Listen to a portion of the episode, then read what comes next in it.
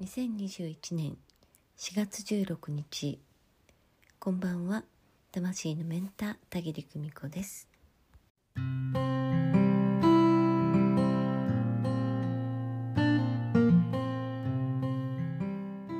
害者をやめてみる。遠いある日私は被害者を辞めることにした。被害者のかわいそうな私でいることにつくづく嫌気がさした。飽きた。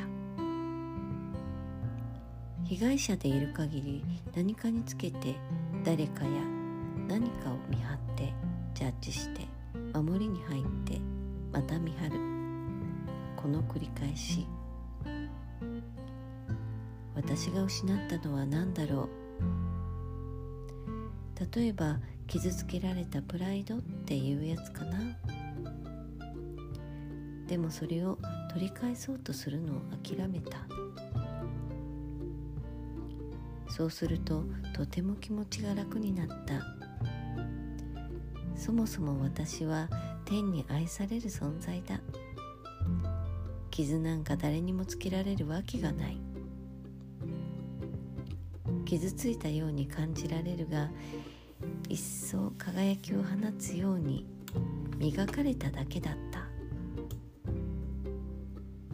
傷つくような経験を回避できるチャンスはいつも与えられている。だけどなかなかそれには気づけないものだ。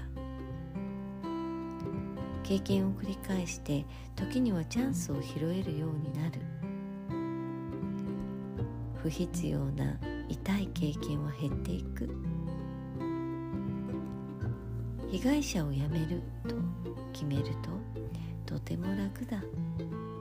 そのエネルギーを他に回そう。さあ何して遊ぼうか。今日もご訪問くださってありがとうございました。それではまた明日。バイバイ。